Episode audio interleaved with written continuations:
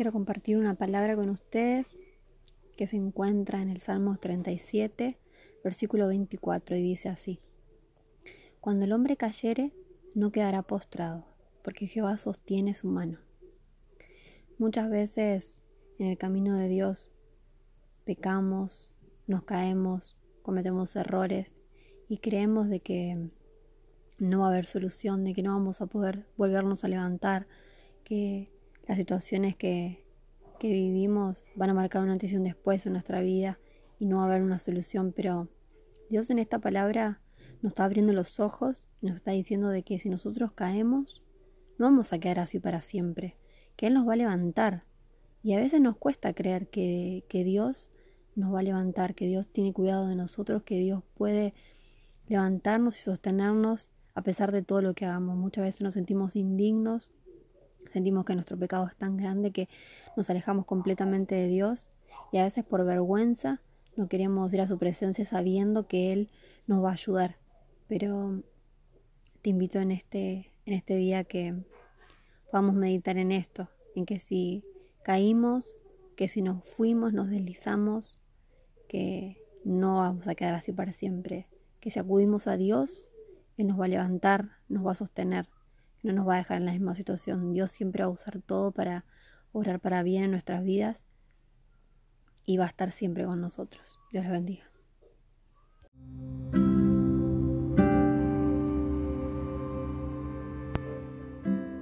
Dios los bendiga. Quiero compartir una palabra con ustedes que se encuentra en Deuteronomio 31, versículo 8, y dice, Y Jehová va delante de ti, Él estará contigo, no te dejará ni te desamparará, no temas ni te intimides.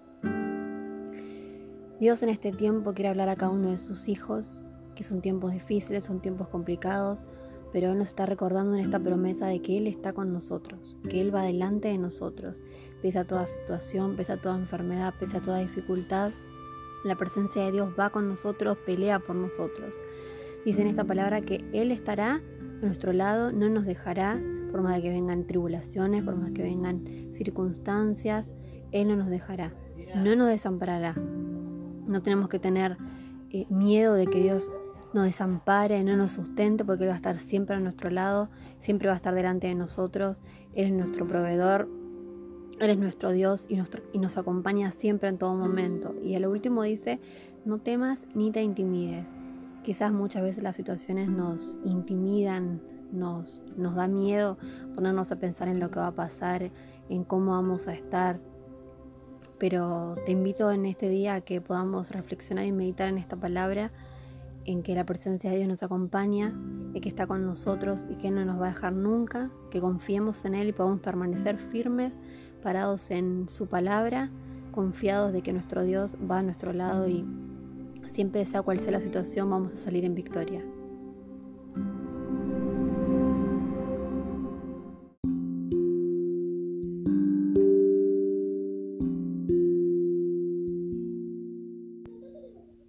Dios los bendiga quería compartir una palabra con ustedes que se encuentra en Colosenses capítulo 3, versículo 2, que dice, poner la mira en las cosas de arriba y no en las de la tierra.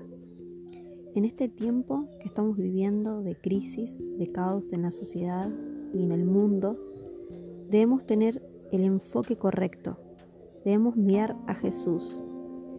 Dice en su palabra que cuando los discípulos estaban en la barca y les azotaba una fuerte tormenta, Miraban para los costados y había viento, había tempestad, había caos, no sabían qué hacer, se encontraban perdidos, sin rumbo, pero cuando buscaron a Jesús, cuando pusieron su vista en Jesús, dice que Dios calmó toda tempestad y se hizo gran bonanza.